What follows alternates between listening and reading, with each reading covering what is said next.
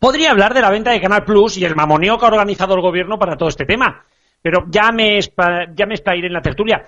Podríamos hablar de la reciente creación de la plataforma ciudadana contra el fraude en las telecomunicaciones, pero también lo haremos al final del programa ya me explicaré. Podría dar apoyo a Ruth Lorenzo, pero es que en Eurovisión no ganaremos ni que vayamos nosotros solos a competir. Hoy voy a hablar de las elecciones europeas, para variar, y de las teles y las radios públicas. Hoy mismo nos han comunicado desde una radio autonómica que no nos pueden cubrir a la Confederación Pirata, uno de los partidos minoritarios que nos presentamos, en una de las bombas de esta campaña que mañana saldrá a la luz, ya lo explicaremos, porque les han prohibido cubrir a los minoritarios. O sea, se, en la campaña electoral, las radios autonómicas y las televisiones autonómicas, así como Televisión Española, solo podrán informar de aquellos partidos con representación en la Cámara, de la cual podríamos decir tiene poder. Cataluña sobre la Cámara Catalana, España sobre el Congreso. Esto es una vergüenza. Nuestra televisión pública va a ocultar a partidos minoritarios como Podemos, como Vox, como, como Primavera Europea. Los va a ocultar y no va a sacarlos en la información, porque según la nueva ley, los partidos deben de tener en la, en la escaleta el mismo el tiempo proporcional al número de diputados que tengan. Esto es un ataque a la libertad de expresión. Esto es un ataque hacia nuestra televisión pública, hacia nuestra radio pública, a la que pagamos todos los españoles incluso los que votamos a partidos minoritarios o incluso los que no quieren ir a votar. Señores, la libertad de la información empieza porque la, información noticiable es diferente al número de diputados que tiene cada partido en el Parlamento. Las bombas informativas se deben de cubrir, sean de quien sean, de un partido mayoritario o minoritario, porque si no se le estará ocultando a la gente la verdad. Comenzamos.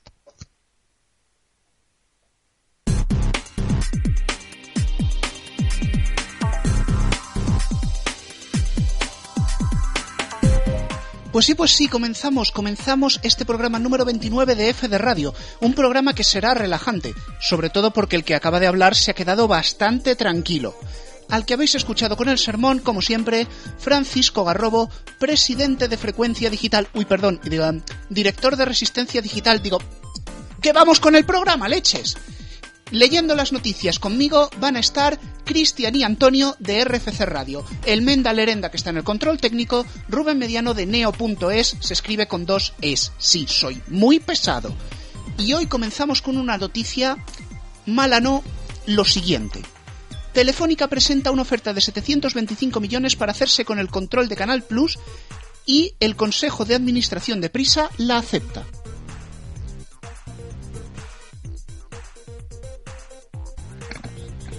Telefónica comunicó el pasado martes a cierre de mercado una oferta vinculante para la adquisición, la adquisición perdón, del 56% del capital social de distribuidora de televisión digital propiedad del Grupo Prisa por un importe de 725 millones de euros según la nota enviada a la Comisión Nacional del Mercado de Valores. La operadora que preside César Alierta posee ya el 22% de DTS, la plataforma de televisión de pago de Canal Plus.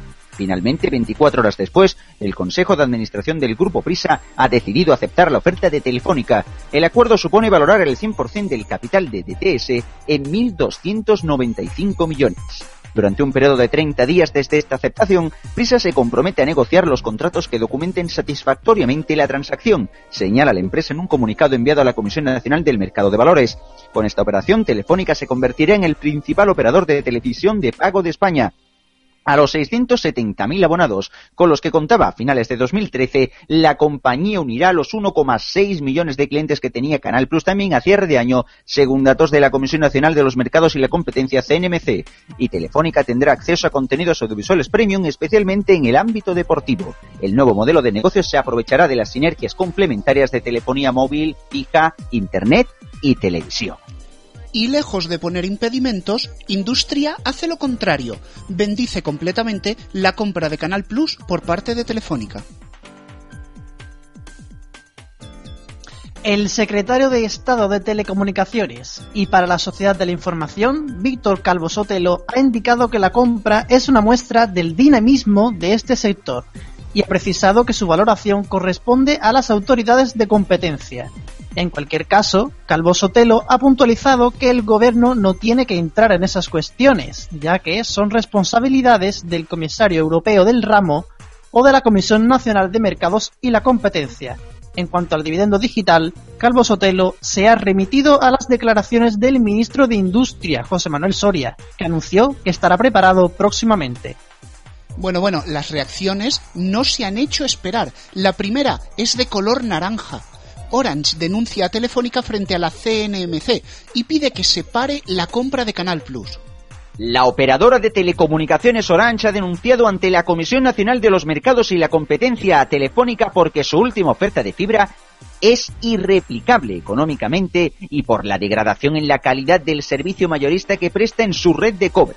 Los responsables de Orange también han hablado de la posible compra de Canal Plus por parte de Telefónica. A este respecto han pedido que las autoridades de la competencia no deberían autorizar la operación, ya que Telefónica pasaría a controlar el 80% de cuota de mercado de la televisión de pago en España, además de controlar todo el fútbol, Euroliga, MotoGP, Fórmula 1 y los derechos de la fase clasificatoria al Mundial y la Eurocopa.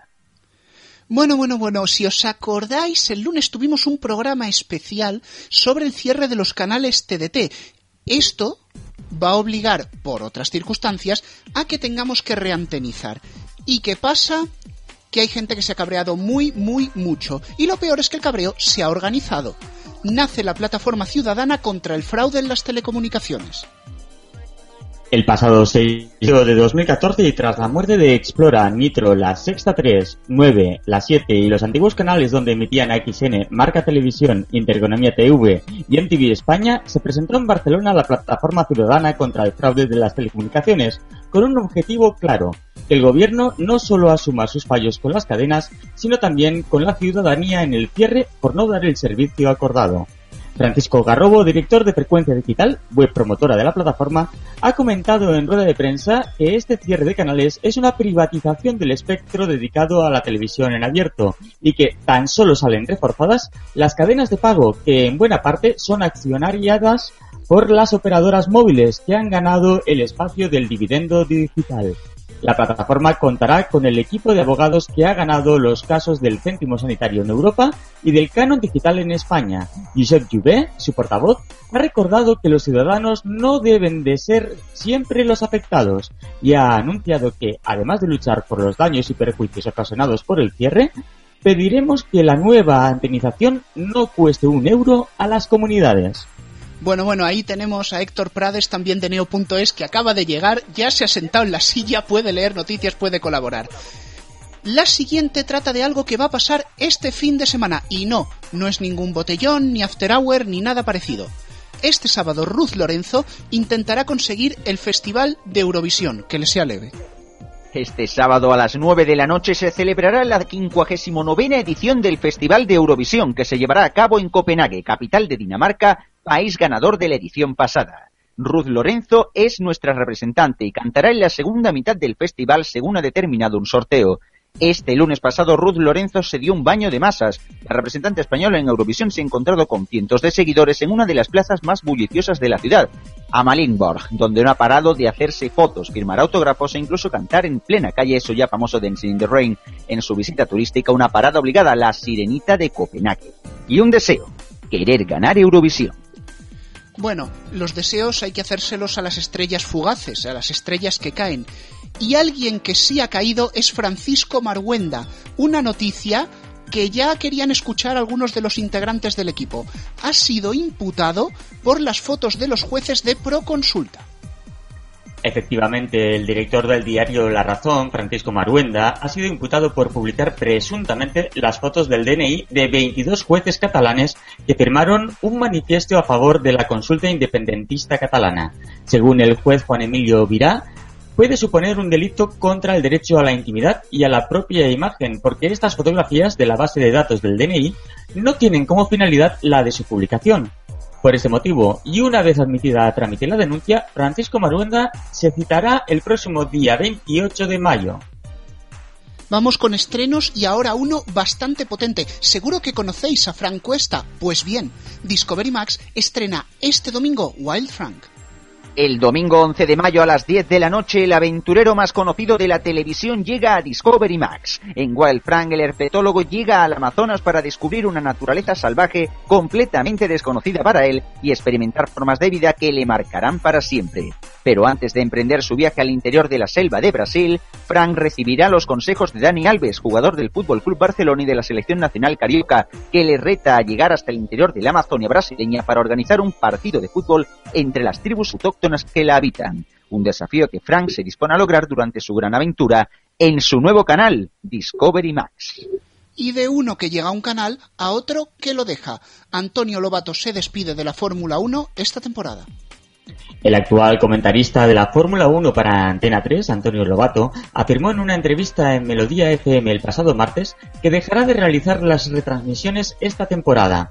A la pregunta de si seguiría contando, comentando las carreras el siguiente año, señaló que de la forma en la que lo hago ahora mismo, no. Tengo ganas de ir a una carrera de Fórmula 1 para no trabajar, declaró el comentarista. Antonio Lobato empezaría su trayectoria como, como comentarista de Fórmula 1 en el año 2004, justo cuando Telecinco compró los derechos de la competición automovilística, para cambiarse en el año 2009 al grupo A3 Media, primero en la sexta, y desde 2012 en Antena 3. Lo cierto es que la temporada a Lobato se le puede hacer larga. Un poco menos larga se le va a hacer el día a los integrantes del Morning de Melodía. Sí, sí, porque van a intentar batir el récord Guinness de duración de un morning show. Los autores, el equipo de lo mejor que te pueda pasar. Noria Roca, Juan del Val y el equipo de colaboradores del programa ofrecerán el morning show más largo en la historia de la radio comercial. 28 horas ininterrumpidas de radio en directo. Entre el 22 y el 23 de mayo, la radio musical de A3 Media batirá todos los récords. El jueves 22 de mayo, el programa Lo mejor que te puede pasar comenzará como cada día a las 6 de la mañana, dentro de su horario habitual, pero no acabará hasta las desde la mañana del día siguiente, viernes 23 de mayo. Para batir este récord, lo mejor que te puede pasar con contará con su habitual equipo de colaboradores, con entrevistas a personajes relevantes, además de la buena música y distintas conexiones con profesionales y programas de la radio y de la televisión del grupo A3 Media. Cambiamos de bando, nos vamos ahora mismo a la televisión de pago. Una noticia que en neo.es la adelantábamos, la primicia, Comedy Central llega a España. El próximo miércoles 14 de mayo llega Comedy Central a España, renombrando así a Paramount Comedy, como ya ocurrirá hace algún tiempo en otros países. Tal y como adelantó Neo.es, el canal vendrá acompañado de versión en alta definición, que se irá incorporando paulatinamente a los diversos operadores nacionales, siendo ONO el primero que contaría con esa versión a partir del mismo día 14, para todos los abonados de Tivo. Además, también estará disponible para los clientes de Pura HD en el cable operador gallego R. Comedy Central es una marca que ya se utiliza en otros países como Reino Unido, Irlanda y Alemania. Neo.es estará en directo en la presentación del canal el martes 13 a las 11 de la mañana, así que ya sabéis, podéis leer todo en el Twitter de Neo, en Neo TV. Bien, bien, bien, bien, bien, bien, bien. Bueno, bien, bien. Bien, bien, Radio Televisión Española no va porque según la prensa está al borde de la quiebra. Pues sí, una de las instituciones políticamente más sensibles del Estado se encuentra al borde de la quiebra. El agujero de la Corporación Radio Televisión Española se hace ya insostenible tras el fracaso del modelo de financiación aprobado en 2009 y una gestión que no ha contenido en consecuencia los costes. Esta es la actual situación, según un explosivo informe oficial al que tuvo acceso el diario El Mundo y que puede obligar al gobierno a tomar decisiones políticas de alto voltaje, como realizar aportaciones extraordinarias de dinero público a RTV para evitar que entre en causa forzosa de disolución y por tanto forzar la destitución de toda su cúpula con el presidente Leopoldo González Echenique a la cabeza. La situación es delicadísima. Existe un déficit crónico anual de 100 millones de euros con unas pérdidas acumuladas de otros 800 millones. Y seguimos hablando de marrones en las televisiones públicas, o más bien, cómo intentar tapar un marrón la 2 desconectará dos horas por la tarde en Valencia para cubrir el hueco de Canal No. Radio Televisión Española y la Generalitat Valenciana están ultimando un convenio que permitirá a la televisión pública ampliar en la comunidad valenciana su programación, que se centrará en la emisión de dos horas de programación diaria de 7 a 9 de la tarde en la 2 Así lo ha indicado Radio Televisión Española en un comunicado, en el que destaca que el acuerdo a suscribir tendría como objetivos promover la difusión de los acontecimientos de interés para la región, atendiendo en especial a su cultura y su idioma. El acuerdo se realiza tras el cierre de la televisión autonómica de la comunidad, Canal Nou, el pasado mes de noviembre. Solo decir que este horario de 7 a 9 es el mismo que en Cataluña también desconecta la 2 para hacer programación en catalán. Y nos vamos ahora con el cable. Bueno, cable más bien internet. R lanza en versión beta su servicio multiplataforma con nada menos que 19 canales. El operador de cable gallego R acaba de lanzar la versión beta de su televisión para PC móviles en Android y tablets. En esta primera fase beta, el operador ofrece la posibilidad de disfrutar de los contenidos de los primeros 19 canales temáticos disponibles, entre los que se incluye Eurosport en alta definición, en versión original, hasta en 5 dispositivos diferentes y al mismo tiempo dentro de casa, aunque por ahora fuera de casa el uso está limitado a solo 7 horas al mes. Para garantizar la calidad del servicio, todos los canales se emiten con un bitrate de 2 megas, a excepción de Eurosport HD, que se emite con mayor calidad. Aún así, el servicio de televisión online de R permite seleccionar la calidad de la emisión con la que se desea disfrutar del servicio. Y para terminar vamos con un recullo de noticias de ONO, porque es que han pasado unas cuantas cosas en esta semana.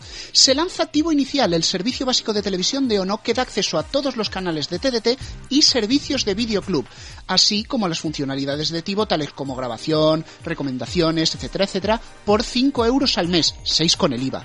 Los clientes de Tivo Inicial tendrán acceso gratuito al servicio de televisión online, ojo que esto es muy interesante, y durante los dos primeros meses las nuevas altas tendrán gratis todos los canales de televisión extra. Aunque el precio del servicio TV inicial tiene un coste de 0 euros mensuales, lo único que hay que abonar son los 5 euros del descodificador TIVO, es decir, el alquiler del cacharrito. El alta del servicio es de 25 euros, con IVA 30,25, pero os lo pueden promocionar y que os salga por la patilla. Habrá que negociar con el 1400. El compromiso de permanencia que se aplica es de 150 euros en el caso de que el alta haya sido a 0 euros, mientras que si se han pagado los 25, este será de 125. Vamos, que se descuenta. Por otro lado, MyCenTV llega a la oferta de ONO en SD, por supuesto, para los descodificadores Motorola y en alta, y en alta definición, perdón, para los descodificadores Tivo. El canal francés dedicado al bienestar y lanzado en 2008 llega a la plataforma en el dial 113. Se tratan temas eh, de salud, de fitness, yoga, pilates, masajes, paisajes relajantes. Lo cierto es que tal y como ha venido la actualidad esta semana, la relajación nos va a hacer falta.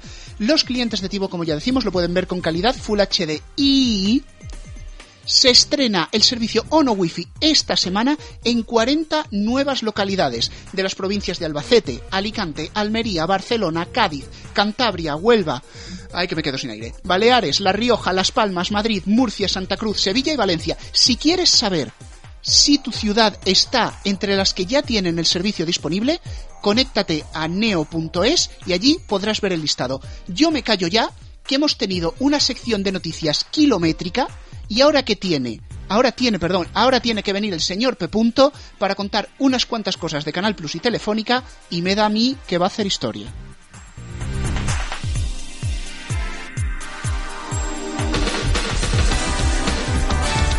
RFC Radio.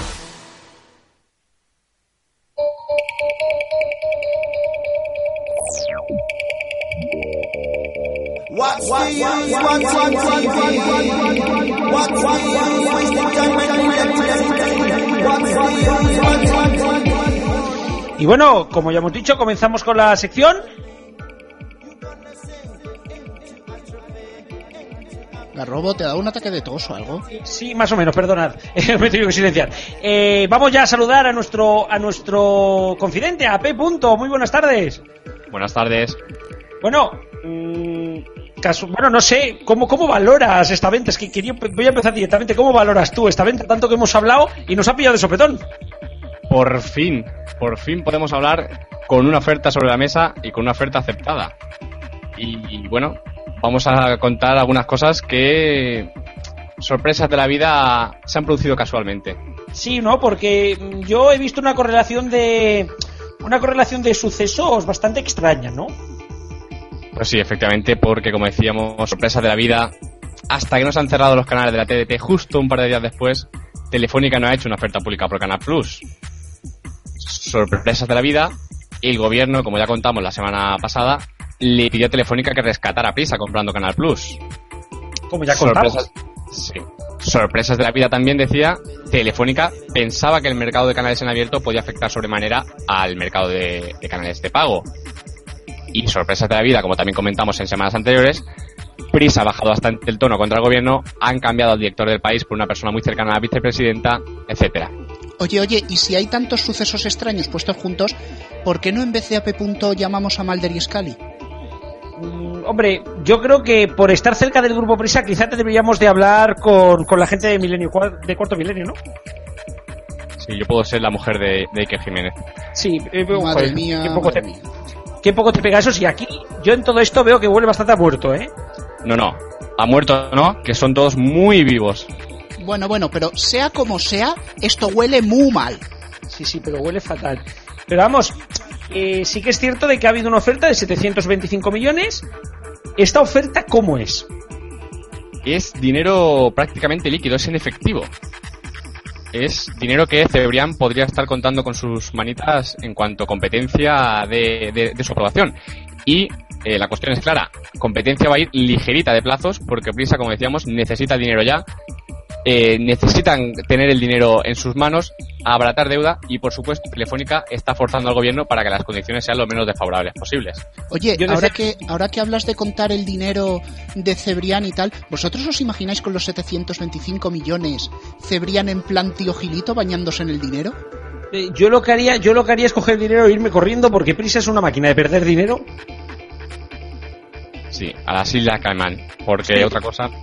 Pero bueno, esos, esos millones eh, parece que no son solamente por los abonados, que hay mucho más detrás. Sí. Eh, los 725 millones se incluyen los derechos audiovisuales. Ahora bien, cada fuente dice una cosa diferente. Unos afirman que los 725 son por todo el paquete, es decir, con todo, abonados y derechos, entre ellos Mancris. Por otro lado, hay quienes afirman que lo que hace Telefónica es comprar los abonados y el uso de los Canal Plus, que seguirán, que seguirán siendo producidos por Prisa. Es más, hay quien habla de que la marca Canal Plus se la quedaría a Prisa, pero muchos derechos, sobre todo los deportivos, pasarían a ser marca Movistar. Lo que está claro es que Telefónica los va a tener, los derechos deportivos, pero no está claro que los gestionará todavía. Oye, oye, eh, puntillo, que diga P. Punto, eh, ¿sabes si se quedan con los derechos de la peli de los viernes por la noche? Eh, mejor te doy el número de teléfono de Cebrián y le preguntas tú ahora luego fuera de antena. No, Sí, no, sí, yo hombre. tengo el teléfono de abonarme a Dorcel, ese vale. Bueno, lo único, lo único claro que la peli de la noche va a seguir en el 140. Ahora en el 140 digital pulso de Movistar. Pero Ahora bueno, vamos a, a ir ya a la tertulia porque tenemos mucho que comentar, tenemos muchos tertulianos. Así que, bueno, eh, ya ha, ha tenido que entrar Antonio aquí al rescate, que ya lo saludo. Muy buenas noches. Hola, buenas tardes a todos los oyentes de RFC Radio. Y sí, sí. Y bueno, a los oyentes también, los que nos escuchan a nosotros. Y también a Alfonso, que ya está con nosotros, nuestro abogado, y que dentro de poquito también nos va a informar un poquitín de todo el tema legal. Muy buenas.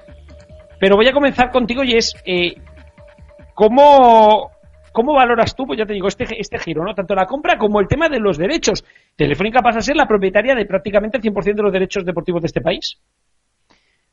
Pues hombre, se mezcla aquí un poco opinión personal y opinión legal, porque desde luego no parece que eso sea muy bueno para la competencia en España, que el, principal, bueno, que la tercera fuerza en cuanto a clientes de televisión en España compre a la empresa que tiene eh, 1.600.000 clientes y se vuelve un- una especie de gigante de 2.300.000 y además eso va a dejar en bastante lugar, en bastante más lugar a, a ONO y a otras cableras menores y a otras compañías menores.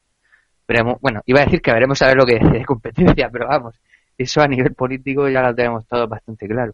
Sí, ahora hablaremos ya a nivel de competencia, pero, pero Antonio, por ejemplo, ¿tú crees que esto es una estocada de muerte a, a compañías como, como, por ejemplo, ONO, que esto lo hemos hablado esta tarde? ¿Cómo, cómo valoras, sobre todo, en qué posición se queda ONO? Mm, sí, compañías de cable como Ono, por ejemplo, pues estos se quedan en una posición muy débil, porque estamos viendo una posición muy dominante en el mercado de televisión de pago que quedaría si juntamos el mercado que tiene ahora Telefónica con el de Canal Plus. Se van a quedar muy tocadas, heridas importantes. Yo no sé qué es lo que podrían hacer ante esto, porque competencia parece ser, mm, vamos, le, ponen la guinda al, a, a la compra, vamos. No, pone- no va a poner ninguna pega, eso parece.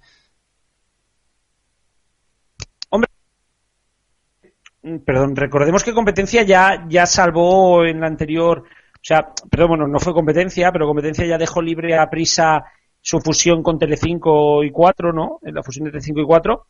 Y luego el gobierno, pues cuando competencia ha atacado, el gobierno se la ha cargado. Así que yo tampoco, tampoco creo que hubiera ningún, ningún miedo, pero, pero yo no sé, Rubén, tú precisamente que eres de ONO y que eh, sabes de esto de ONO, sí que es cierto que, que la cosita queda fastidiada. Bueno, fastidiada no, mm, más bien lo siguiente.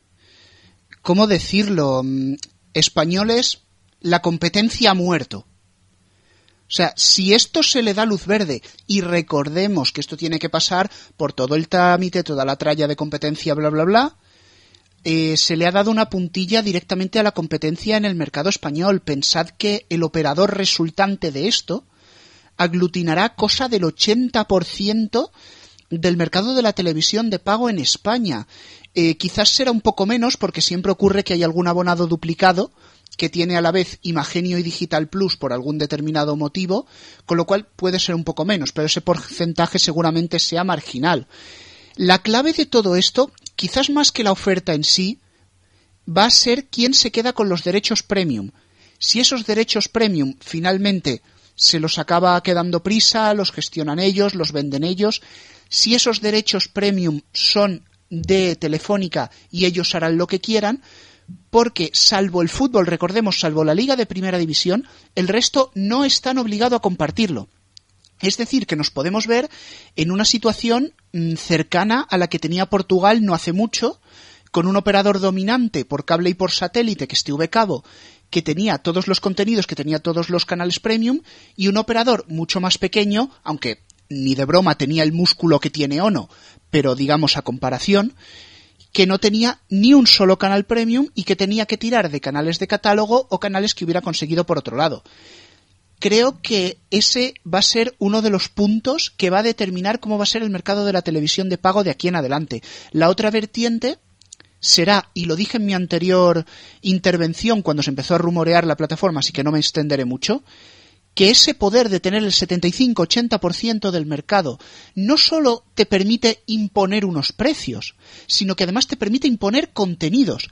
Porque si ahora, por ejemplo, un canal se lanzaba Digital Plus, no lo quería, dice, vale, muy bien, me voy a Ono, me voy a Imagenio, sé que puedo aguantar, me voy a las cableras menores, me saco un dinerito.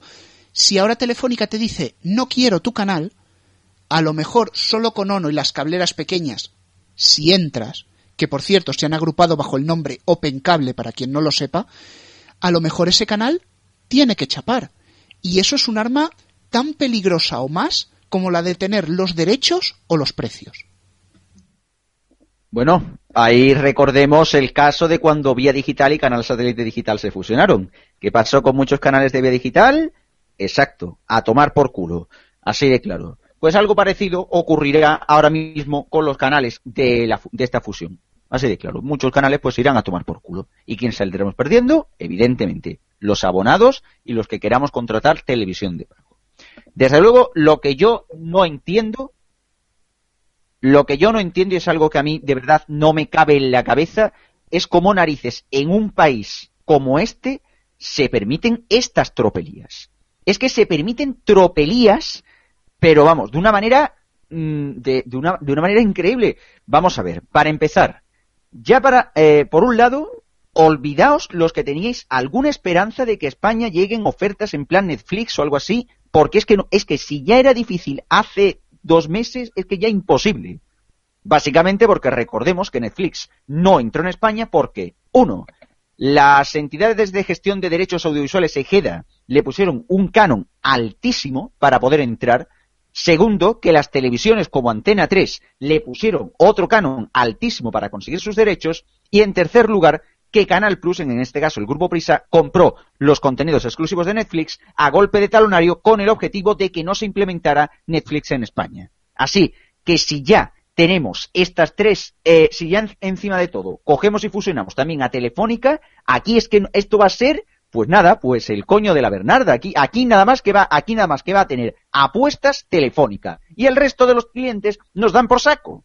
Nos dan por saco. Y lo digo así de claro. Esto es putear, putear al cliente que quiera buscar ofertas de calidad. Si ahora empieza a haber más piratería en España, lo voy a decir así de claro, como diría Andrea Fabra, que se jodan. Yo iría pensando en cerrar el programa después de lo que ha dicho Diestro. Eh, ponemos ya, echamos el cierre, no, bueno. No, le no, toca- mejor hacer, hacer como Mediaset. Metemos ahora un corte de publi y luego más morbo. Exactamente, luego va a seguir dando hostias, ¿eh? tranquilos, que queda mucha tertulia, que queda mucha tertulia, aunque Héctor, creo que tú también quieres decir parte, ¿no? Pues de, tú también como afectado, como abonado de ONU, vamos. Eh, exacto, sí, pero mm, tampoco nos tenemos que precipitar, también tenemos que ver qué política es la que va a seguir Telefónica tras la compra, si va a preferir abaratar costes y en ese caso compartir canales con otros operadores para que así los derechos también le resulten más baratos, porque venderá esos canales al resto de operadores y será una vía de ingreso. Ellos gestionarán, si acaban gestionando los derechos deportivos, pues gestionarán esos derechos y podrán vender.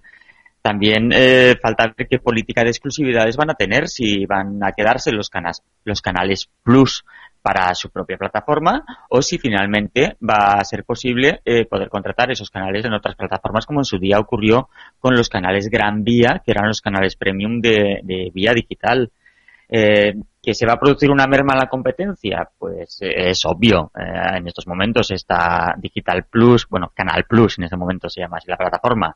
Eh, está Movistar, está ONO eh, y otros operadores de ADSL que están apostando por la fibra y que gracias a la fibra van a poder lanzar servicios más competitivos de televisión. Pues bueno, el mercado está cambiando. Vamos a ver qué es lo que lo que va a hacer Telefónica, qué política va a seguir y qué también qué precios va, va a poner Telefónica a esa plataforma a- de cara al usuario final. Yo voy a ya entrar en, en tertulia. Voy a separar todo por partes, ¿vale? Eh, la venta en sí a Telefónica de la plataforma a mí no me parece ni buena ni mala, ¿vale? Me parece una venta y punto. Eh, el problema es que Telefónica se quede con los derechos deportivos. Y con los derechos deportivos y de cine y de todo. Yo ya lo dije, para mí la- el troceo perfecto de Digital Plus era que los abonados, si era necesario, se los quedara Movistar, pero que los derechos de cine y deportivos se los quedaran o Prisa o Al Jazeera o los dos, partiendo del tema, ¿no? ¿Por qué? Porque se ha demostrado cuando entró MediaPro, con los derechos del fútbol, MediaPro no tenía que cuidar a su plataforma, porque no era de nadie. Y MediaPro colocó Gol Televisión hasta los paquetes de sopa. Entonces, ¿qué va a hacer ahora Movistar? Pues Movistar va a ayudar a su plataforma porque tiene un compromiso con su plataforma. Y por lo tanto, aunque estos canales se vendan en otras plataformas, quienes van a tener prioridad son los de Movistar. Y eso es lo negativo de esta compra. Por lo tanto, si alguno de los rumores dicen que Movistar lo único que hace es asegurarse el deporte en la plataforma, pero que lo va a gestionar prisa, quizá no es tan mala noticia como parece. Ahora bien, si es el 100% lo que se queda Movistar, incluidos los derechos deportivos y de cine, eso sí que va a ser un problema para la competencia. Ahora bien, en el tema de precios, yo creo que incluso va a favorecer a los abonados de Canal Plus porque creo que los precios se van a simplificar. Yo creo que veremos un sistema muy parecido al de Movistar TV actual. 20 euros cada paquete, el total, o sea, el para todos, el de deportes, con el golf, la Fórmula 1, el tenis y todo eso, y otros 20 por el de fútbol, todo junto a 50. Y no se extrañe, porque a lo mejor le meta otro paquete 20 euros con los Canal Plus y lo mismo, pues todo junto 70, ¿no? Pero, pero veremos alguna cosa así. Yo no creo que, que los precios vayan ni a subir ni a bajar. Yo creo que se mantendrán muy similares y que incluso podrían llegar a bajar por la por el giro que está dando Movistar en este tema. Incluso abonados que tienen Digital Plus y que tienen teléfono con Movistar incluso podrían salir beneficiados. Lo que sí que es cierto que aquel que tiene Canal Plus por separado y tiene pues el ADSL con, con ON o con, o con, o con Orange, pues sí que puede salir perjudicado. Entonces, yo creo que necesitamos más información porque porque ahora mismo no tenemos la suficiente. Ya te digo, para mí el tema de los derechos es vital para saber si esta operación va a ser mala para la competencia o sí, a ver, sí, mala va a ser siempre porque reducir operadores siempre es malo, pero si no va a ser tan malo como parece. Bueno, la verdad que después de tu intervención solo hay una cosa en la que estoy realmente de acuerdo y es que necesitamos más información. Pero respecto a lo demás, no. No, no es que esta, esta noticia sea ni buena ni mala, como decías. Cristian hace un rato me decía, es peor. Y digo, no, no, es peor, no, es lo siguiente a peor. Yo no tengo tan claro que si Telefónica se hace con los derechos premium que ahora tiene Canal Plus, los quiera ceder a otras plataformas, porque ahora mismo no estamos en la situación de los Gran Vía. Los Gran Vía interesaba cederlos, ¿por qué? ¿Porque eran un pozo negro de dinero? Sí, se estaba perdiendo dinero con ellos, pero interesaba que esos canales Gran Vía estuvieran en vía digital, estuvieran en Quiero, estuvieran en Ono, estuvieran en otras cableras, de manera que ganaran fuerza frente al, por aquel entonces, todopoderoso Canal Plus. Si ahora Telefónica se quedase con Canal Plus, entiéndese metafóricamente, no es que se quede con Canal Plus, pero que tuvieran ellos los derechos de emisión de esos programas y su distribución, eh, ¿a quién vas a cargarte? Si tú ya eres el líder. Lo que te interesa es poner el tapón y que los demás no lo tengan para cargártelos. Respecto a eso, ¿qué pueden hacer otros operadores como Orange, que se dice que va a comprar Yastel, que es un secreto a voces? ¿Qué puede hacer Vodafone con Ono? Pues posiblemente centrar sus ofertas en telefonía fija, en Internet, bueno, sobre todo en Internet y en móvil, porque en el teléfono fijo hay poco que rascar. En el caso de la telefonía móvil sí que les está funcionando bien a los operadores alternativos. En el caso de Internet sería hacer el esfuerzo quizás ahora más rápido porque cuando Telefónica extienda su red de fibra ya no va a haber tanta diferencia.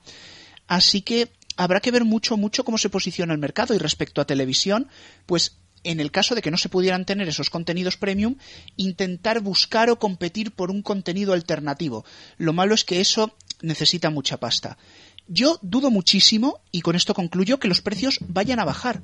No, no van a bajar en absoluto. Es más, subirán. Por una razón. ¿Por qué ahora Telefónica ha hecho esta paquetización tan simple y tan baratita? Primero porque te lo puedes permitir.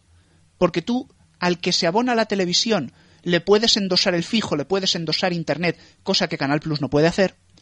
Y segundo, ese precio bajo se hace para atraer abonados precisamente de Canal Plus que buscan deporte, porque no se van a ir a Ono, que tiene claras deficiencias en deporte. Pero ¿qué ocurre? Que en el momento que Canal Plus te lo quedas tú, ¿qué vas a decir? A los abonados del satélite me los traigo la fibra, anda si soy yo también, anda si les puedo subir, anda si les puedo puñetear, porque no tienen otra opción. Yo, sinceramente, no lo veo tan claro. Bueno, yo quería decir que estoy más o menos de acuerdo con Rubén y lo voy a decir más resumidamente.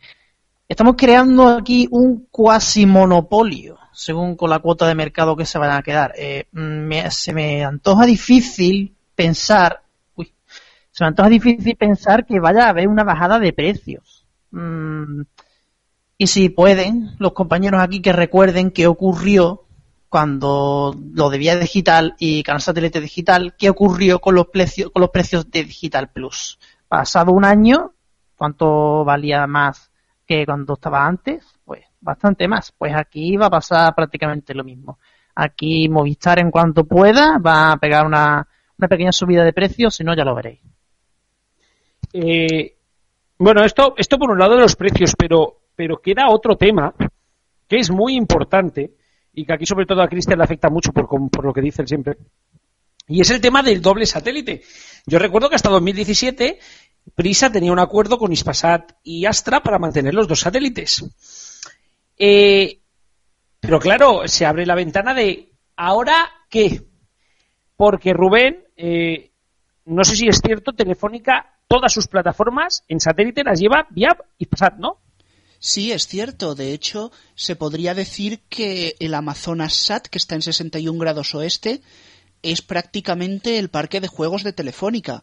Todas sus plataformas vía satélite en América Latina van precisamente por el Amazonas, que es propiedad de Ispasat. Realmente la posición 61 grados oeste no sería rentable si Telefónica no estuviera allí, con sus paquetes de México, sus paquetes de Colombia, Chile, eh, también Vivo, que es la operadora de Brasil, comprada por Telefónica hace ya unos años.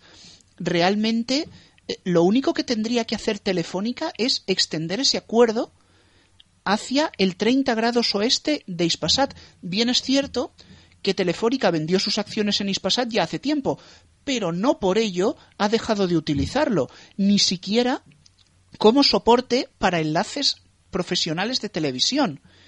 Realmente Ispasat, y en esto disiento con muchos de mis compañeros, me parece la opción ideal para albergar esa plataforma fusionada, porque en Ispasat hay mucho sitio para crecer. En Astra vamos a tener un problema, bueno, vamos a tener problemas por varios lados. CanalSat ya está cogiendo transponders de banda ancha porque en banda alta no tiene suficiente y quieren lanzar servicios nuevos. Sky Alemania también está cogiendo transponders en banda baja porque en banda alta ya no hay sitio, quieren más canales y sobre todo más en alta definición. Y no se nos olvide que Austria y Alemania todavía no han pasado a alta definición todos sus canales. Y esta banda baja precisamente es la que está utilizando Canal Plus en Astra. La oferta de Canal Plus ahora mismo no puede crecer si no es a costa de la calidad de imagen. Sin embargo, en Ispasat, con un par de movimientos de enlaces profesionales de algunos canales, podríamos tener un montón de espacio con el Ispasat 1D, el 1E y el 1F que estará de camino, aunque ahora no recuerdo la fecha exacta, creo que es en 2015, mediados finales. Podríamos estar hablando quizás cuando se diera el visto bueno a esta plataforma. Sí, un año, un año y pico. Eh, pero sí que es cierto de que Ispasat ya ha hecho movimientos que se han movido los canales portugueses todos a la banda vertical, ¿me equivoco o horizontal? Nunca me acuerdo. No, no, no. Este movimiento ha sido por parte de eh, TV Cabo y la plataforma MEO, que vendría a ser como el imagenio portugués, solo que tiene una versión satélite. Mm, simplificadamente, MEO empezó emitiendo solo en horizontal y TV Cabo tenía transponders repartidos entre horizontal y vertical, en parte porque compartía canales con Canal Plus. Durante estos últimos meses le han dicho a Canal Plus, oye, ya no compartimos canales, se han movido los transponders que tenían en vertical, se han ido a horizontal y ahora comparten con MEO, lo cual es mucho más racional porque son las dos para el mercado portugués. Sí, pero me quiero referir que ahora mismo todo el lado vertical se ha quedado vacío. Solamente están canales para España y Digital Plus. Que esto ya automáticamente son varios, varios transportes que podría utilizar Movistar. Porque yo recuerdo que tengo aquí el listado, eh, Movistar tiene prácticamente unos 30 canales más que Digital Plus.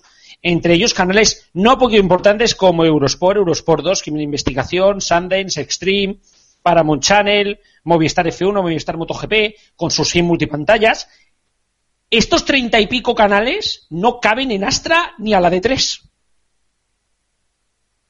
Yo no sé, ya te digo, yo no me queda claro de qué Astra vaya a seguir, es que no tiene espacio y pasa para crecer. o sea, perdón, no, tiene, recordemos, no tiene espacio.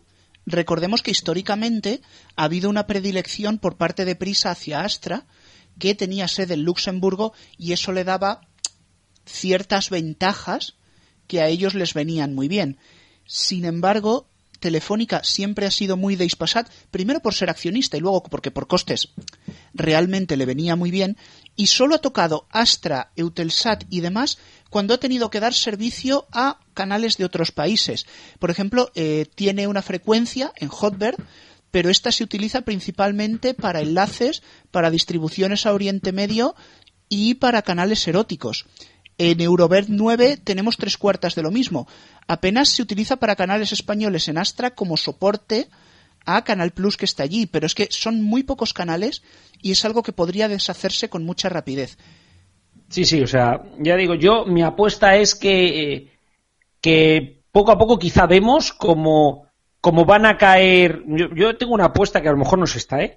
Pero yo tengo la sensación de que van a empezar con la tontería de poner los nuevos decodificadores y todo esto a empezar a pasar a gente a Ispasat, van a quitar los HD de Astra y van a hacer exactamente lo mismo que intentó hacer Digital Plus, pero al revés. Porque es que no hay espacio en Astra, no tiene espacio suficiente en Astra para meter todo lo que tiene que meter Ispasat. Hay todo lo que me tiene que meter Movistar. Pero sí que es cierto que Cristian también tiene alguna opinión respecto a algún tema que me está pidiendo paso, me está haciendo señales que me parece ya esto una pista de aterrizaje. Sí, sí, sí. No, es que son varias cosas las que las que hay que comentar. Estoy también intentando buscar información de cuánto costaba Canal Plus, Digital Plus después de que de la fusión. Por ahora estoy buscando aquí en Archivo RG, ya que no existe otra forma de poder ver la información. Y algunas de las cosas, por ejemplo, es que Digital Plus Total estaba al precio de 50,80 euros en el año 2004. Pero lo que sí que quería comentar eh, sobre el tema de lo de esto de la televisión de Movistar y demás, que lo ponéis todos como si fuera muy baratito, es que yo no sé si vosotros sabéis, es que la televisión de Movistar obliga a tener que contratar Internet o Movistar Fusión para poder ver la Fórmula 1 y la MotoGP. Efectivamente, señores, porque teóricamente, teóricamente, existe una opción para poder ver Movistar Televisión solo teniendo la telefonía fija. Ya que, hombre, a una persona de 60 años, que lo que, o a un- una persona mayor de 60 años, tal, que lo único que le interesa es ver el fútbol y cuatro canales de televisión, le importa siete mierdas el coger y tener una línea de DSL que no va a usar. Bueno, pues Movistar Televisión solo ofrece dos paquetes. Movistar Televisión y Movistar Televisión y Extra Fútbol este último al precio de 36,30 euros. Esto es algo que ya dijo Movistar que lo iba a cambiar, ¿eh? Precisamente se ha parado de cara a la compra. Hombre, yo digo las cosas como son. ya tiene, Movistar ya tiene el precio, ya lo he dicho. El Movistar, eh, el Movistar para todos, que será 20 euros. El Movistar, eh, el de motor, que será también 20 euros, y sobre todo si incluye el deporte. Y el de fútbol, que también sería 20 euros. Y esto es así, y los tres paquetes serían 50 euros. No, y espérate, esperaos que todavía no acaba la cosa. Que Canal Plus 1 vale 20,45 euros al mes y no viene en HD. Yo de verdad es algo que con esta plataforma alucino. Pero bueno, el, en ese caso tampoco la cosa es de Movistar, sino el problema es de, de prisa. Lo que sí que es cierto es que Movistar, para empezar, es que no, es que no, es que no da, no da esa sensación de que esto vaya a mejorar. Es que la sensación que le da a más de uno es que Movistar va a meter sus cuatro canales y va a intentar colarle a todo el mundo el puñetero fusión. Le va a intentar colar a todo el mundo el puñetero fusión. Pero, ¿qué- pero, señores, pero, vamos a decir, pero ¿por qué, espérate que- pero ¿por qué lo del, pero por qué vas a pero en qué, en, en qué punto, en qué punto te han dicho que para contratar y Movistar TV por satélite vas a tener que contratar la DSL? No, no, no, a lo mejor no lo van a, pero te lo van a tener que meter para ofertas No tal, no ofertas cual, ofertas no sé qué, ofertas dejar- no sé cuánto. no lo va a dejar competencia. conocemos a Movistar, No lo va a dejar competencia. No, competencia precisamente una de las cosas es que, que las ofertas estas no pueden estar paquetizadas. Y precisamente, y una de las cosas que creo es que va a obligar a ofrecer la tele sin paquetes. Claro, va, va a tener, eh, no, el- no la del ADSL, pero sí la del satélite. Y esto yo creo que va a ser una de las cosas que ponga competencia encima de la mesa. ¿eh? Claro, competencia también decía que Canal Plus tenía que dar el contenido de televisión de premium que, con- que cogía a otras televisiones y cuánto le pidieron a Gran Vía los de Ono, a cuánto le pidieron. Venga, Rubén, tú que eres más especialista de Ono, seguro Bueno, que lo sabes mejor. Son 74 respuestas acertadas a 15.000 euros cada una. No, pero mira Canal Plus Liga y Canal Plus 1 como lo tienen. No, pero vamos a ver, aquí eh, el caso de ONO se tendría que hacer un análisis aparte. La oferta de renovación que le puso Sogecable por Gran Vía a ONO era realmente sangrante y totalmente descuadrada y fuera de mercado. Pero volvemos a lo mismo, porque ahora ya no interesaba cargarse a nadie, como yo he dicho antes. Y en el caso de, de Canal Plus Liga y en el caso de Canal Plus 1, esos canales tienen ese precio porque lo tienen. O sea, o no, si algo ha tenido bien claro desde el principio es que no va a rebajar el precio del deporte, no va a perder dinero con el fútbol. Pero ya digo, esto sería para un análisis mucho más profundo. Y vamos a cambiar de tema antes de irnos, antes de terminar, porque quiero hablar precisamente con Alfonso, que es nuestro abogado. Pues es abogado. Y es eh, del tema, sobre todo de Europa y de, y, y de competencia. ¿Qué va a ver? A partir de ahora, esto ayer se confirmó, y ahora que haznos un pequeño mapa, please. Vamos a ver, por una parte vamos a intentar ser breves porque os habéis enrollado mucho con la tertulia y hay más contenidos en el programa. Por un lado tenemos la Comisión Nacional de los Mercados y la Competencia, que eso es la que tiene que estudiar el caso y ver qué hace en el caso de esta fusión, si la aprueba, si no la aprueba y si la aprueba con condiciones, que será lo más probable. Si la aprueba con condiciones, en contra de lo que decía el secretario de Estado, que me ha sorprendido bastante en la noticia que habéis leído al principio del programa diciendo que esto en, cualquier caso no era cosa del gobierno, que era cosa de, la Comisión y, luego de la Unión Europea. Si se aprueba con condiciones, eh, el último que tiene que dar su aprobación definitiva es el Consejo de Ministros. Por tanto, será el gobierno quien tenga la última palabra. Eh, también le doy la razón a Héctor en que precisamente según veamos, según decisiones que tome la Comisión Nacional del Mercado de los mercados y la competencia o el o y el Consejo de Ministros veremos ta- también qué condiciones pone para la venta de ciertos derechos o la, adquisi- o la adquisición de los mismos o si va a haber más monopolio o menos monopolio. Luego tenemos, yo creo que esto claramente con la, con la ley en la mano, esto es un, un abuso de posición dominante como un piano, que eso se establece en la ley de defensa de la competencia. O sea que, desde mi punto de vista, legalmente, esta mm, fusión no se podría, eh, no se tendría que aprobar, aunque todos sabemos que sí que se va a aprobar por motivos políticos. Eh, más cosas. ¿Qué puede hacer la Unión Europea? Mm, aunque evidentemente la Unión Europea vela mucho por la competencia entre en sus distintos países miembros, sobre todo interviene en el caso eh, de que esté en juego empresas o sectores de distintos países de la Unión. Es decir, en este caso, como solamente se trata de empresas españolas y, eh, y ya va a intervenir un órgano nacional, en este caso la Comisión Nacional de los Mercados y de la Competencia, lo normal es que la Unión Europea no intervenga. Si interviniese porque ve que el asunto es muy gordo, porque se trata de dos empresas muy fuertes, esto se alargaría un poco. Porque recordemos que después de las elecciones eh, europeas del 25 de mayo, eh, también han de cambiarse los comisarios. Por tanto, el comisario de la competencia, que por cierto es el español Joaquín Almunia, eh, va a cesar mm, pronto en su cargo y por tanto, mm, repito, si la Unión Europea interviene, la cosa se alargaría, pero no tengo yo tan claro mm, que vaya a intervenir. Y si me permitís que seguía por aquí, hay que recordar que ahora mismo eh, Telefónica tiene ya abierto un caso en Europa, que es la compra por 4.140 millones de euros, poca broma, de la empresa movilística E Plus a la holandesa KPN, que haría que se convirtiera en el tercer operador alemán. Y ojo porque, eh, bueno, aunque esté Joaquín Almunia, competencia en Europa no es tan, ¿cómo decirlo? No es tan a la española. Y vamos, que no, no se pone debajo de la mesa a hacer cosillas. Pero bueno, vamos a punto de cerrar el tema, pero primero, ¿hay algún tuit, verdad, Rubén? Sí, estábamos leyendo, perdón, estaba leyendo, al hilo de lo que comentábamos hace un momento de el satélite elegido, tenemos un mensaje de Alejandro Alonso que dice, toda la razón, van a pasar a Ispasat, en Astra 1 hay tapón bastante importante y la banda alta es imposible usarla en España.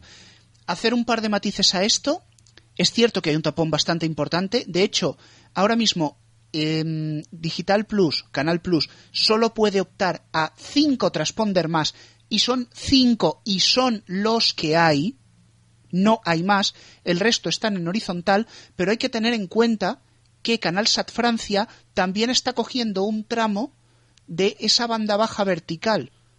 Y no es por nada, pero Canal Sat es un cliente mucho más importante que Canal Plus para Astra y Sky, bueno, por supuestísimo. En Ispasat ahora mismo es un poco confuso ya que el plan de frecuencias de Ispasat no se hace público, ellos sabrán por qué. Hay por lo menos tres transponder que Digital Plus podría activar directamente en Ispasat. Y si moviésemos algunos feeds, algunos enlaces profesionales, se podrían desocupar hasta cinco. Pero eso sería con simples movimientos de cambiar un par de SCPCs de transponder. No estoy hablando de rangos de frecuencias que el Ispasat 1E tenga por activar. Ya digo, es un poco oscuro por esto de que Ispasat no los publique. Y bueno, cierro también con otro, con otro tuit que es precisamente de nuestro canario Wise, que aparece y desaparece, ya sabéis, temas de exámenes. Y es que dice que Telefónica, desde que pueda volver a subir los precios de la televisión, hará como en el ADSL, como ha hecho durante años en el ADSL. Y también dice que solo falta que Orange compre Yastel para que el mercado se, se convierta en un oligopolio como el de las eléctricas. Ojo, cuidado, que lo de Orange y Yastel está ahí, ahí, está calentito en el horno y dentro de poco va a sonar el ping.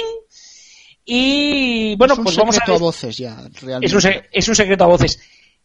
Terminamos esta primera parte de la tertulia, que no se vaya nadie. P. Punto sigue conmigo. Nos vamos a hablar de Eurovisión y vamos a conectar. Bueno, ahora lo explico.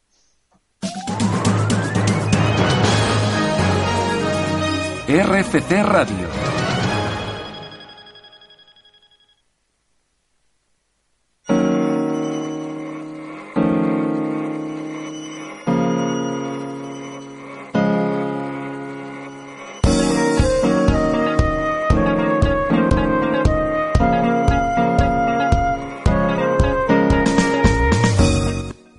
Lo prometido es deuda, vamos ya con Eurovisión. Vamos a conectar directamente con Copenhague porque está allí Alberto, que es enviado de Happy FM, que como ya sabéis que son aquí coleguitas, va a hablar también para nosotros. Alberto, muy buenas tardes. Buenas tardes, ¿qué tal estáis? Bueno, estamos vía telefónica por si no, por si nos dais cuenta que se va con un poco de retraso. Ese es el motivo. Eh, bueno, ¿cómo está el ambiente ahí en Eurovisión a puntito ya de la segunda semifinal? Bueno, pues aquí está el ambiente, no hay más que música por todos lados, la gente está ya con las banderas y pintados para, vamos, preparados para esta noche. Ya se, not- se nota aquí ambiente festivo. Eh, ¿cómo, ¿Cómo se tantea la semifinal de, bueno, la semifinal de hoy? ¿Cuáles son los favoritos? ¿Cómo, cómo ves tú el asunto? Bueno, pues aquí yo he estado haciendo algunas preguntillas por aquí a Eurofans, eh, pues de toda Europa, y bueno, la mayoría de la gente coincide en que quieren que pase Conchita, la representante de Austria. Yo también. Por si la gente no lo sabe, es el travesti con barba. Sí, sí, es impresionante, de verdad. Es para es pa verlo o para verla, de verdad. Además es, eh, además Sí, es sí, muy sí. divertida. Bueno, me dicen, me dicen que es espectacular. Eh, bueno, ¿y cómo estás, tú que has podido ir siguiendo a Ruth? ¿Cómo está Ruth? Cuéntanos un poquitín cómo, cómo está nuestra representante. Bueno, pues te voy a decir que no la he visto todavía, no he podido verla. Eh, tiene muchos actos oficiales, hoy por ejemplo tenía entrevistas con medios internacionales y no hemos podido estar con ella, pero mañana por ejemplo, que tiene el, primer ensayo de la final, el prim- o sea, el primer ensayo general, porque ya ha hecho algunos ensayos, como habréis podido ver, mañana lo tiene, entonces mañana ya sí que vamos a poder verla y tiene la rueda de prensa con la que intentaremos hablar con ella, a ver qué tal está. Eh, ¿Cómo se tantean las posibilidades de Ruth? Porque luego aquí tenemos a, un compañero, a P. Que, que nos va, que nos va a comentar un poco las apuestas, pero a nivel periodístico, a nivel de, los medios de por allí, ¿cómo se tantea Ruth tanto, mm, no tanto antes de la canción, sino después de los ensayos? Que parece que han habido buenas vibraciones. Sí, sí, sí, la gente la está, vamos, están subiendo en, la- en las apuestas por lo que por lo que la gente está diciendo. Hay muchos favoritos, eh, está compitiendo con Suecia, que la mayoría de los periodistas están votando por ella. Lo que sí que es verdad es que, eh, bueno, que eh, puede quedar entre las cinco primeras, por lo que dicen. Hostia, pues sería una ilusión, ¿no, P. Punto? A ver si lo tengo por aquí. Sí, sí, sí, eso sería. Sí, pues no, sí, no, sería. Buenas tardes. Sería fantástico, pero bueno, eh, habrá que ver porque según parece hay muchas sorpresas preparadas para mañana. Veremos si se cumplen o no. Bueno, también, también por parte de Ruth. Eh, bueno, ya para terminar, que te vamos a dejar que estás a puntito ya de entrar a la semifinal, recordar a la gente que mañana viernes es el ensayo general y es donde vota el jurado. Y nosotros votaremos el Exacto, sábado. sí, señor. Y esta noche, eh, en España no se puede ver la semifinal, pero se puede ver por internet en Eurovisión.tv, si no me equivoco mal. Así que, que bueno, Alberto, muchísimas gracias por habernos atendido y pásatelo muy bien porque Nada, seguro que, te estarás pasando, seguro que te lo estabas pasando en grande. Se intenta, se intenta hacer lo que se puede. Muchas gracias a vosotros. Un Muchas saludo. gracias, Alberto. Y me quedo ya contigo, P. Punto, porque nos vas a comentar un poquitín, porque bueno, aparte, aparte de ser nuestro confidente, también un eurofriki como yo. Así que nos vas a comentar un poquitín eh, cómo está todo el asunto, ¿verdad? A nivel de apuestas, ¿cómo, cómo, te cómo, cómo se encuentra la, la semifinal y luego la gran final? Pues eh, sí, soy un eurofriki como tú. y eh, bueno, eh, esta noche es la segunda semifinal en la que tendremos, entre otras, como ha comentado nuestro entrevistado, a la mujer barbuda por Austria, a Rumanía con Paula Jovi, que fueron cuartos en 2010, y a Polonia, que ha sido un éxito viral en Internet con su My Slowiani, que tiene más de 42 millones de reproducciones. Normal, con lo buena que está la chica esa. Los principales favoritos del público y la prensa son Grecia, Israel y Noruega, pero está la cosa bastante abierta porque hay 15 países y solamente eh, pasarán 10. Así que ya veremos. Mirando, mirando a la final y mirando a Ruth, eh, allí se le, se, se le está concediendo un top 3. De nuestro enviado nos lo ha dicho. ¿Tú crees que de verdad podríamos estar hablando ya no de un top 3, de un top 5?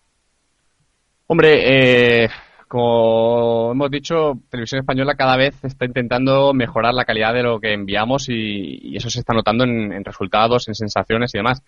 Pero claro, un top 5 me parece quizá un poco excesivo. Mm, Veremos, tiene opciones. Como decimos, mañana eh, parece ser que habrá, se desvelarán ciertas sorpresas que puede utilizar Ruth en su actuación y eso puede hacer que mejore. Pero en estos momentos, si te tengo que decir, el- la posición en la que nos encontramos en apuestas somos décimo cuartos tras bajar un par de peldaños y estamos a cuota 120.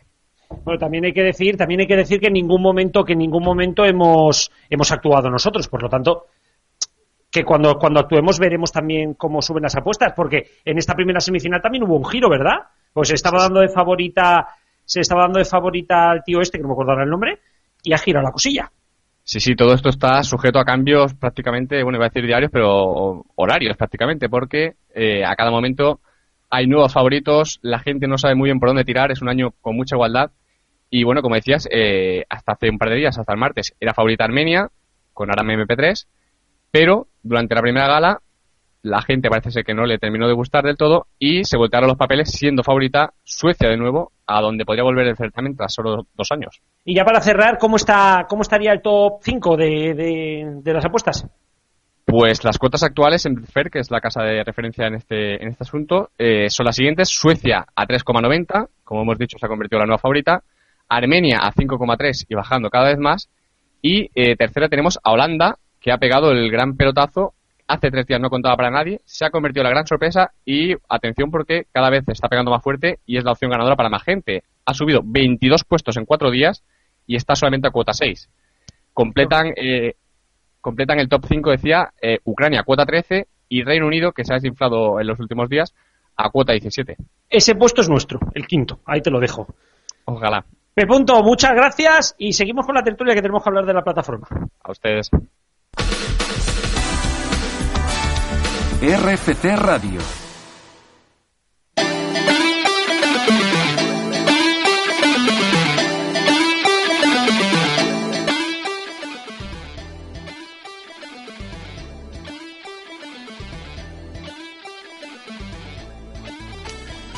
Y vamos a hablar ya de la plataforma, de, de- la plataforma que hemos montado aquí en Frecuencia Digital, la plataforma de afectados por la estafa, por el fraude de las telecomunicaciones, perdón. Y es que hemos tenido unos días ajetreados en Frecuencia Digital, hemos, hemos, nos hemos vuelto literalmente locos porque, porque bueno, hemos tenido muchísimas llamadas de, de la prensa y muchísimos comentarios, muchos de ellos a favor. Eh, no sé tú, Alfonso, que precisamente eres, eres el abogado. Ya sé que tú, tú muy a favor de la plataforma, no es que no estuvieras, pero sí que le ves algún, algún problemilla, ¿no? Y yo quiero que hoy sea este el lugar donde incluso criticar a la plataforma, ¿eh? Y donde nos podamos un poco eh, explicar más allá de lo que hablamos eh, el, lunes en el programa especial.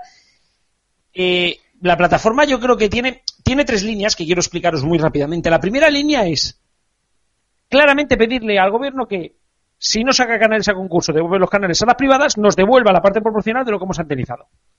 La segunda es que no nos cueste un duro más seguir antenizando las cadenas. Si el gobierno se ha equivocado, ha hecho una mala planificación, la culpa es del gobierno. Que coja de los millones que le ha pedido a las operadoras móviles, que se lo han pagado a tocateja, que coja el dinero para antenizarnos a nosotros, porque es su culpa y es su venta. Y lo tercero es ahora, y esto se ha abierto la vez al mismo día que lo presentamos, y es que no se puedan expropiar los terrados para poner antenas de móvil, que debe de ser un acuerdo con los propietarios. Pero bueno, Alfonso, ¿tú cómo ves los tres puntos? Hombre, yo sé que tú y parte de la redacción estáis de acuerdo con la plataforma. Yo, como has dicho, siempre he sido más, más reticente con el tema. Pero, vamos a ver, por una parte, el primer punto. Yo, como te dije, y os dije en general la semana pasada, eh, veo que, vamos a ver, el plan de, el plan de ir cambiando los mushes, los, los- los multiplexores, e ir eh, reantenizando en distintas fases, eso ya estaba previsto como mínimo desde 2007, en un plan técnico que hay de, del Ministerio de Industria, de, esa, de ese año. Eh, por consiguiente, en ese sentido no se le ha engañado a, a nadie. Se ha informado bastante mal a lo largo del tiempo, tanto por el anterior gobierno como en el tema de la información, sobre todo por este gobierno. Porque, como hablaba contigo el otro día por teléfono, el 90% de la gente no sabe que de aquí a final de año hay que reantenizar. Entonces, por ahí, en el sentido de, de, queja, de que la, que la plataforma si- sirva como queja, sí que estoy de acuerdo. En el sentido de hacer una, alguna reclamación eh, eh, al, al gobierno por, digamos, por provocar que la gente tenga un gasto, yo eso ya no lo veo tan claro, que es el primer eh, punto que comentaba. Y desde luego, cuando me comentabas el otro día, el tercer punto, que es aquello de que puedan expropiar los, los tejados de los, de los edificios, por decirlo de alguna manera, para obligar a poner las antenas, pues me pareció bastante fuerte, la verdad. No, no, y eso es. No, y eso es además algo oficial, ¿eh? O sea, se quiere proponer y, y, vamos, nos hemos quedado todos muertos y precisamente, precisamente el Colegio de Abogados de Barcelona se ha sumado a la plataforma, ya se iba a sumar, pero después de, después del vacío de contenidos que le quieren hacer los ayuntamientos y de expropiar los edificios, claro, tú ten en cuenta una cosa, te viene el operador y te dice, oye, mira, quiero poner una antena en tu terrado. Y tú dices, bueno, vamos a sentarnos a hablar.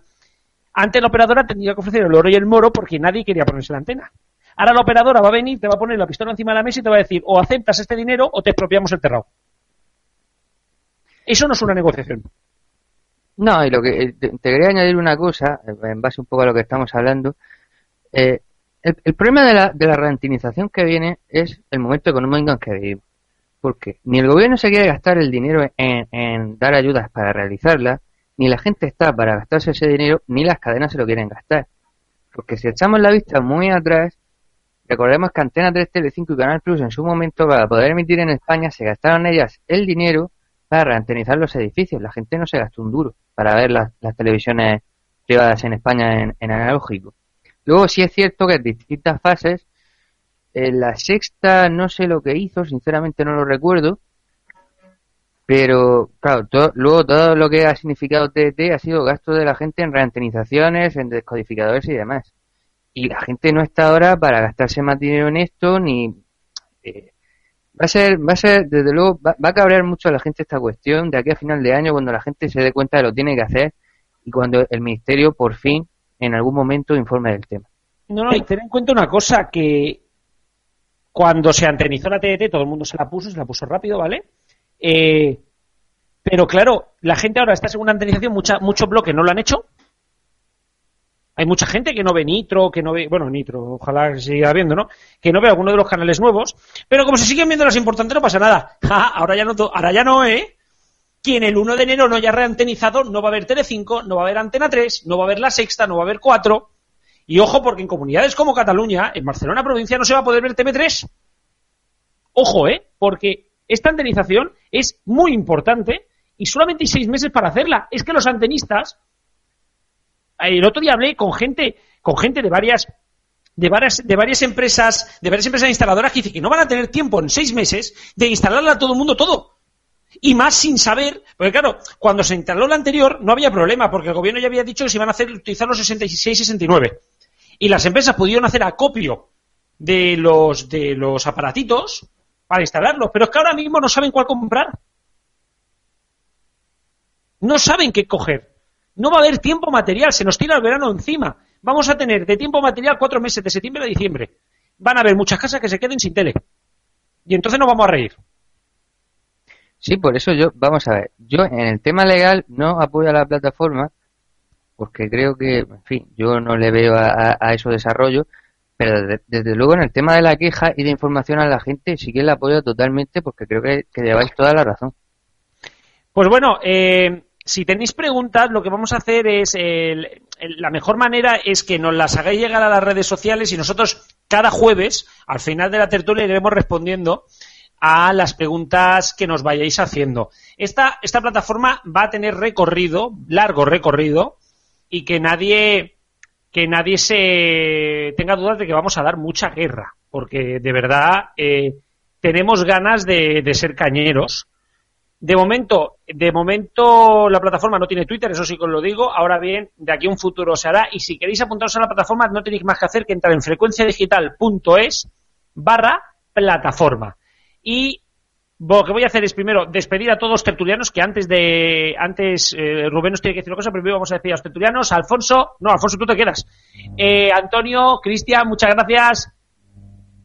Héctor, muchas también muchas gracias. Hasta luego. Gracias, hasta luego. Eh, ah, pues no, lo digo yo, vale, perfecto. Es que me estaba diciendo aquí el técnico. Tener en cuenta que en cuanto que en cuanto termine la agenda, vamos al sonido histórico. Y trata de Antena 3 Radio. Va a ser muy interesante, pero deciros que hace poquito ha fallecido Manuel Jiménez de Parga, que fue fundador y consejero de Antena 3 Radio y en el 1986 fue nombrado consejero de Estado.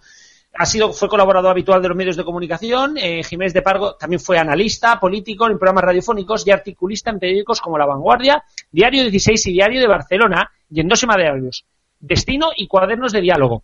Participó en la fundación también del proyecto Antena 3 Radio y también de Antena 3 Televisión, donde ocupó puestos de la dirección ejecutiva. Fue también consejero en, desde 1990 del Grupo Godó y presentó su dimisión precisamente tras el acuerdo suscrito entre el Grupo Catalán y el Grupo Prisa. Así que, sin más dilación, Nos vamos a la agenda deportiva y luego, como digo, el sonido histórico, no lo perdáis.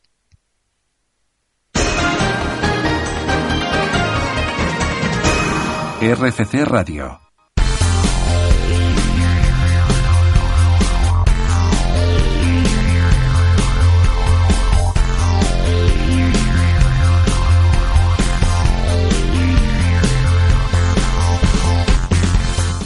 Momento del deporte, momento de la agenda deportiva y oye, Alfonso, estaba aquí mirando los calendarios, se nos están acabando las ligas ya, ¿no? Eh, sí, antes, si me permites, antes de entrar en la liga, simplemente decir que Jiménez de Parga también fue presidente del Tribunal Constitucional, entre las muchas cosas que fue que ya ha citado antes eh, Garro. ¿Cómo se nota el sector, eh? sí. Pero bueno, yendo a lo nuestro, efectivamente se acaban las ligas, se unifican horarios, algunos van a llorar este fin de semana volviendo a tener varios partidos a la vez y sube la emoción.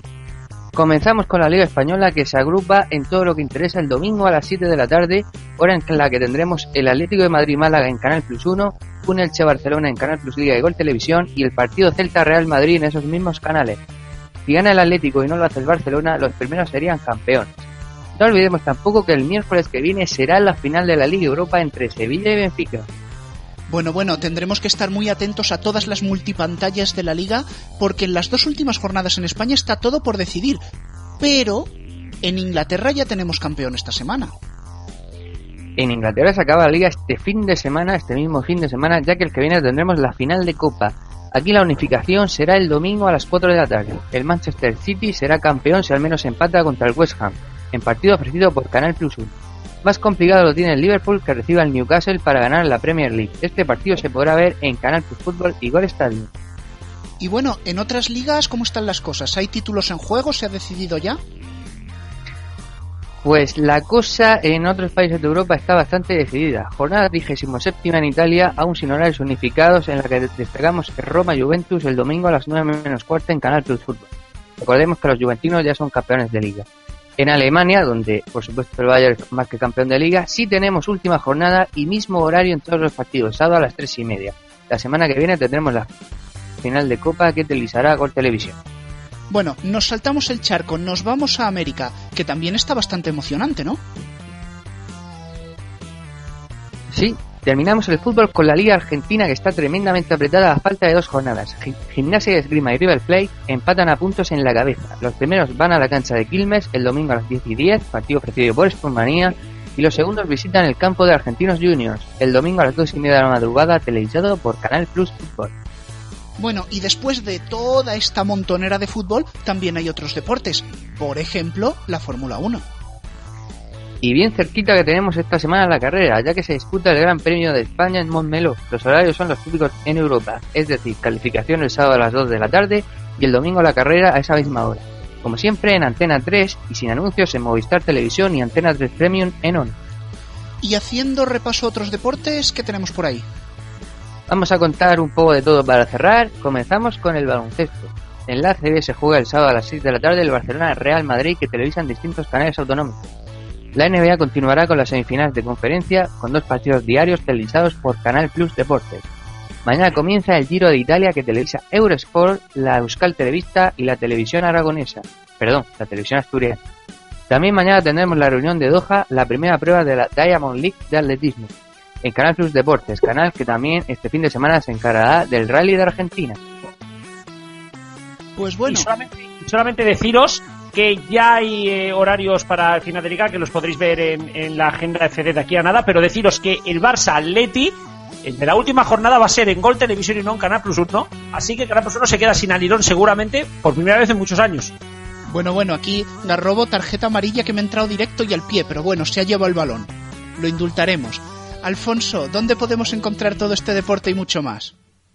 Pues en el Twitter Agenda, Agenda FD y si el portavoz de Gol Televisión quiere algún día en la página web de Frecuencia Digital.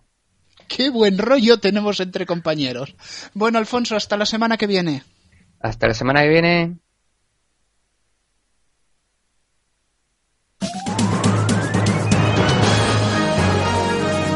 RFC Radio. Bienvenidos al Soy Histórico de Frecuencia Digital en RFC Radio.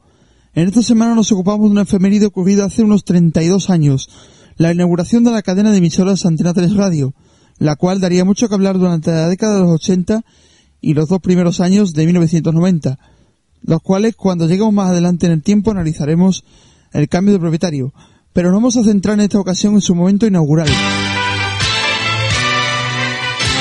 Entre los días 29 de abril y 5 de mayo de 1982.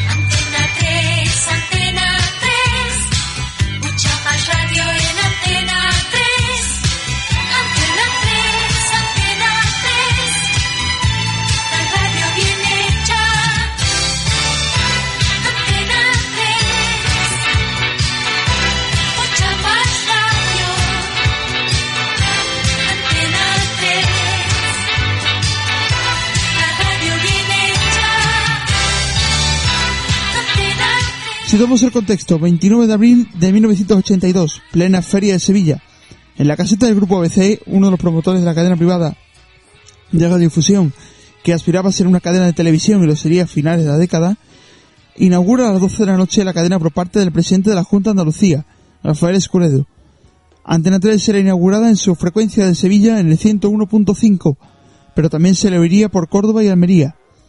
A lo largo de la primera semana hasta el 5 de mayo fueron apareciendo nuevos emisores en primer lugar en la zona de Andalucía y posteriormente hasta el 4 de mayo comenzaron las emisiones definitivas en Madrid, ese mismo día, 4 de mayo a las 2 de la tarde. En este corte inaugural oiremos varios fragmentos de la inauguración.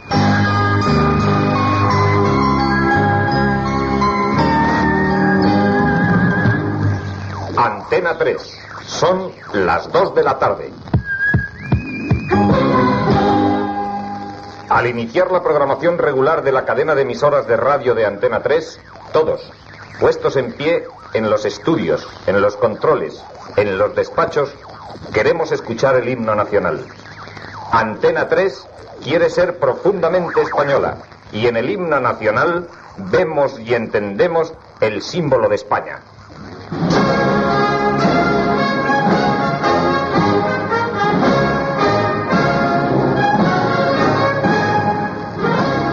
Pronto estaremos en toda España. Es nuestro propósito llegar durante todas las horas del día a todos los rincones españoles para servir información veraz, completa e independiente, para servir entretenimiento y música y, en definitiva, para hacer mucha más radio. Algunas de las frecuencias, además del 101.5 de Sevilla, eran en Córdoba con el 88.3, Almería con el 87.9 o Cádiz en el 103.7. En Madrid sería en el 104.3 con la agravante curiosa de que fue una de las emisoras con la concesión más alta de frecuencia de megahercios en aquella época, ya que muchos receptores llegaban como tope al 104.0, si bien posteriormente se fue ampliando al 108 actual.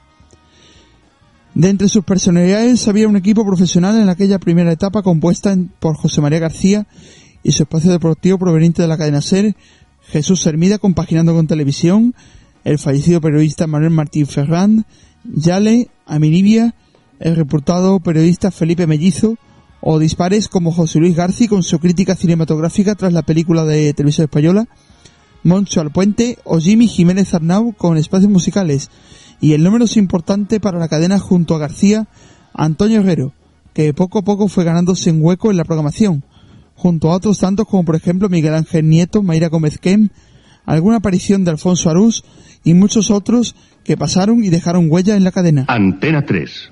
Son las 12 del mediodía. Las 11 en Canarias. Noticias.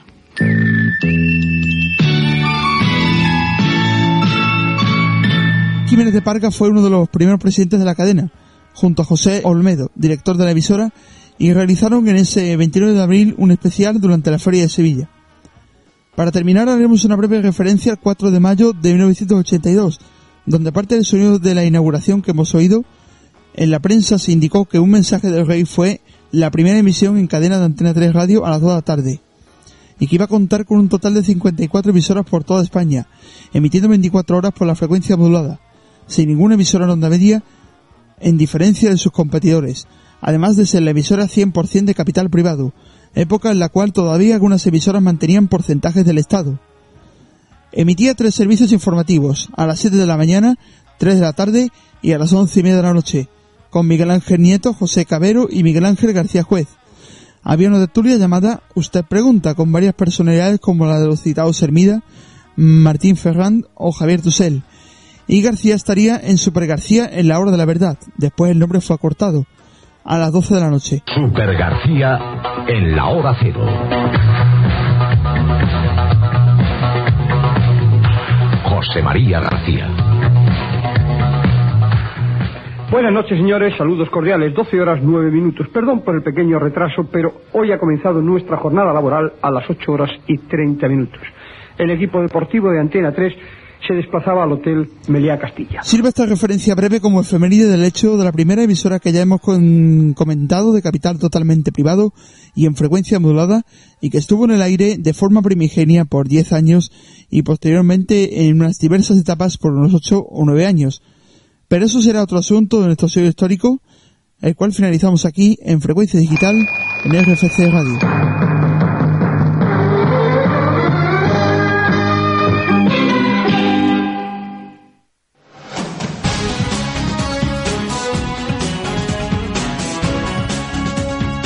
RFC Radio.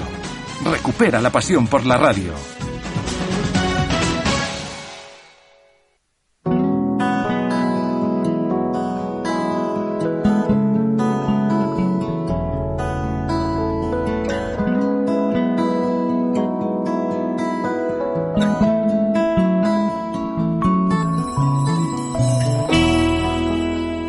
Y bueno, Rubén, un programa más, por fin un programa normal, aunque ha sido la venta de Canal Plus, pero por fin un programa más normalito. ¿no? Bueno, la verdad que ha sido una semana muy muy agobiante, más de lo que tocaba. Yo creo que voy a hacer uso del nuevo canal de Ono, el Maicen, para relajarnos un poquito. Sí, sí, antes que nada quiero dar una noticia, una noticia de última hora que ha salido esta tarde. Mayra Gómez Kem, premio Toda una Vida 2013 de la Academia de Televisión en reconocimiento a una trayectoria profesional ligada al medio televisivo y que se entregará en la ceremonia de los premios Iris del 10 de junio. Muchas felicidades a Mayra, que se une gente como Jesús Hermida, Miguel de la Cuadra Salcedo, Chicho Ibáñez Serrador. Bueno, una lista impresionante de, de genios televisivos. Bueno, de hecho, Mayra me trae recuerdos, no, no tanto de cuando yo era pequeño, porque yo era un crío cuando estaba ella en televisión española, pero luego ver esos programas, cosa de unos 20 años después en el canal Nostalgia, y quedarte enganchado a ellos. Sí, Mayra, Mayra ha sido una de las genios de, de este país. Todo lo que ha hecho lo ha hecho bien, pero vamos, es que, es que poco podemos discutir de este premio. Siempre digo de que muchas veces discuto los premios de la academia, pero creo que las medallas y que los premios como estos nunca son discutibles. Bueno, nos vamos con la carta, ¿no? Exactamente, vámonos a Que escuchar hoy, a Radio hoy viene Radio Chips y viene fuerte, aviso. Sí, sí, sí, viene, viene maratoniano. Hola Rubén, hola Paco Garrobo. Resulta que Nuria Roca y compañía van a intentar batir un récord de horas de radio seguidas en emisión en un mismo programa. También resulta que, no sé si en estos días o dentro de unos cuantos, van a intentarlo también desde una Universidad de Madrid. Los mismos que ya lo intentaron hace unos cuantos años, tres o así, batir el récord de una emisión continuada de radio. Y yo me pregunto, ¿para qué? Queridos maratonianos de la radio, no entiendo que todo el mundo caiga en la trampa de la exaltación de la chorrada. Me gustaría saber qué aporta radiofónicamente un programa que dure 24 horas, dos días o tres años. Nada. ¿No hay aporte alguno? Es más, seguro que todo termina siendo un relleno de llamaditas a gente que les saluda y les anima por hacer una maratón. Lo que viene siendo una autofelación, pero de gran duración.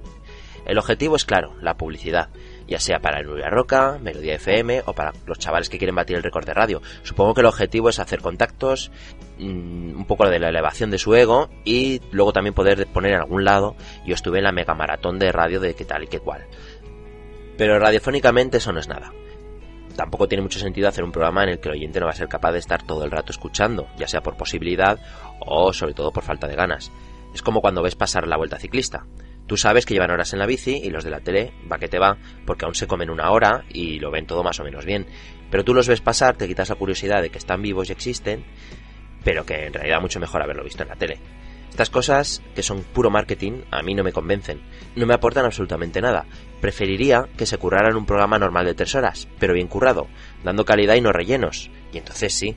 Supongo que es muy inteligente hacer esto porque luego sales en los medios y es una manera de que la gente reconozca tu marca habiéndote gastado cero euros en publicidad. Pero me da una pereza que me muero. Y si luego todo esto no sirve para nada, habrán hecho el canelo. Yo, puestos a hacer maratones, soy más partidario de que se pasen 24 horas preparando un programa de dos horas, ¿verdad? De verdad, cómo le gusta dar hostias a tres manos. Pues Paco, Paquito, Paquete, que tú también te llamas Paco. Eso, al, que estilo, al estilo García que ahora lo repasábamos. Exacto, estilo García. Paco, Paquito, Paquete, que Aragón Radio, Aragón 2 Radio, van a hacer también un maratón de, creo que son 70, 70 horas de deporte. Así que vamos a tener tres maratones en un solo mes. Y nada, vamos a cerrar ya porque se nos echa el tiempo encima y la programación de RFC tiene que seguir y tenemos penúltima hora después. Así que, Rubén, ¿qué, pasa con la música en este programa? Bueno, de música quería yo hablar, porque antes se nos ha quedado colgado. Hemos hablado de Ruth Lorenzo, hemos hablado de Eurovisión, y este sábado la canción Dancing in the Rain la vamos a apoyar bastante desde Music Up, va a estar sonando mucho, y bueno, mm, hay que desearle suerte a Ruth. Lo cierto es que lo va a necesitar, porque vamos, en el festival se va, se va a comer, se va a tomar unas copillas allí para celebrarlo. No, yo creo que Ruth puede quedar bien. Toda la fuerza desde aquí a Ruth, porque al fin y al cabo, que la música española funcione es bueno para todos. Eh, así que nada, oye, mucha fuerza. Recordar todos que para ver hoy la segunda semifinal de Eurovisión no tenéis que poner televisión española, sino que tenéis que poner eurovisión.tv. Porque nada, los señores no les ha dado la gana comprarlo. Ahora sí, Rubén, ¿qué pasa con la música en este programa? Pero vamos, que si no ponéis Eurovisión TV y ponéis la 2 tampoco pasa nada. La música de este programa es Creative Commons. Os la podéis bajar, la podéis descargar, la podéis copiar, la podéis compartir, podéis hacer casi casi lo que queráis con ella. Cuando salga el podcast lo tendremos en iBox, toda la listita de las canciones que suenan. Y por mi parte, pues poquito más. Se nos está acabando el tiempo, semana intensa, dura, semana que en Madrid ha sido de un calor ardiente, así que nos va a venir bien un poquito de descanso. Exactamente, a todos, muchísimas gracias por seguirnos una semana más, incluso las semanas dobles. Volvemos a la normalidad. Esperamos que no quiebre nadie, ni MediaPro ni nadie, y nos vemos el jueves que viene. Un abrazo.